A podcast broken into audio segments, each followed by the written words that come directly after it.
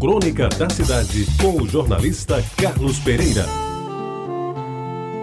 Amigos ouvintes da Reta Majara, olha o malvado, para tanto mal fazer a gente, precisa ser hipócrita. Quem estudou biologia no Liceu Paraibano nas décadas de 50 e 60 com o professor Emmanuel de Miranda Henriques, deve se lembrar desta frase. Era era utilizada para memorizar os nomes dos nervos cranianos, matéria obrigatória no programa do primeiro ano colegial. Era o chamado processo mnemônico, usado para decorar os nomes dos nervos sem precisar recorrer ao colega mais adiantado que sentava ao lado ou a temeridade de querer filar.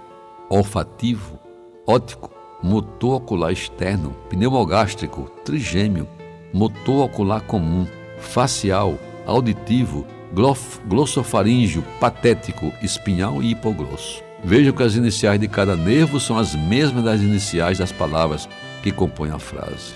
Hoje, mais de 65 anos depois, recordo o fato para dizer que ultimamente passei a usar as revistinhas de palavras cruzadas como forma de reavivar a memória que, graças a Deus, ainda não dá sinais de tanto cansaço. E nesse exercício, bem que me divirto, ao tempo em que puxo pelo que resta do cérebro a fim de decifrar os mistérios dos quadrinhos cruzados.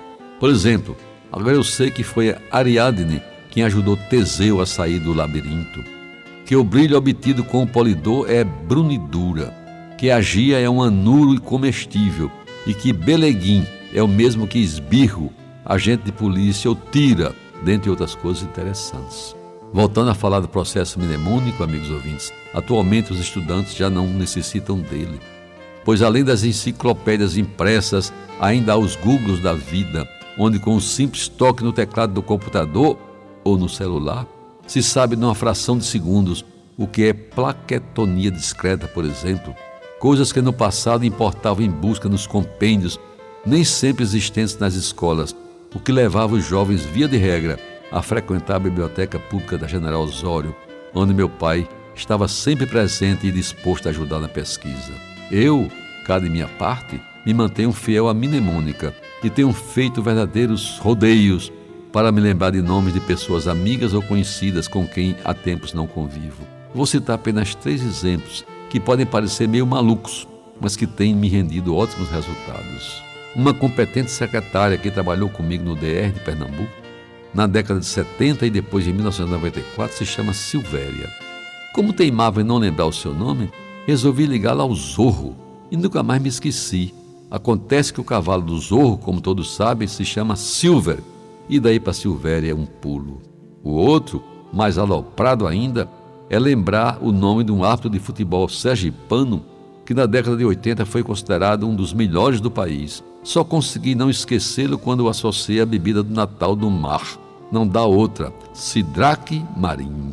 E um dia desses, ao encontrar um amigo e não me recordando do seu nome, resolvi apelar para Souza, terra de Glorinha Gadelha, mulher de Sivuca, que, como se sabe, era albino. O nome do amigo não podia ser outro, Albino. E para terminar, tem aquela historinha muito conhecida do sessentão que, na roda de amigos, dizia das maravilhas do remédio que o seu médico lhe receitara para melhorar a memória. Perguntado sobre o nome do milagroso medicamento, ele não se fez de rogado e indagou dos presentes como se chamava aquela flor mais famosa, que é oferecida em forma de buquê às namoradas, esposas e amantes. Ao ouvir de todos a uma só voz, Rosa, ele não titubeou. Dirigiu-se à esposa e perguntou: Oi, Rosa, minha querida, como é mesmo o nome daquele remédio que o doutor passou para minha memória? Você ouviu Crônica da Cidade com o jornalista Carlos Pereira.